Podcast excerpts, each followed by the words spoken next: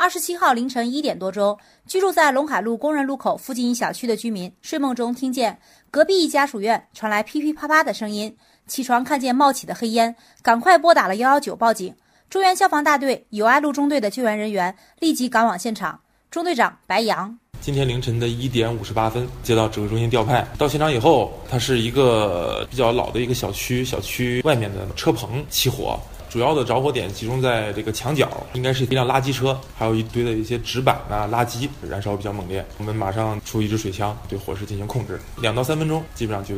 熄灭了。车棚内放有二三十辆电动车、自行车，火势从西边开始向中间蔓延，车棚内约三分之二的车被引燃。由于扑救迅速，东边的几辆车没有受到波及。记者在着火车棚看到，火灾后十几辆电动车、自行车被烧成黑乎乎的铁架子。地上狼藉一片，石棉瓦顶棚被烧得破损不堪，燃烧后的灰烬和雨水混合在一起，车棚周边流淌着黑水。电动车着火，哎呀，他们这家属都是这乱充电。记者注意到，车棚内并未发现集中充电的充电桩，而在顶棚上却有几根从居民家中耷拉下来的电线。车棚内的一个白色插座被烧化，种种迹象表明，此处存在撕拉乱扯电线充电的现象。目前着火的火场已被消防部门封闭，中原消防大队正在进行具体的火灾原因调查。中原消防大队防火参谋李婷婷提醒：下雨的时候，大家把电动车停在规范的充电车棚或者是充电桩，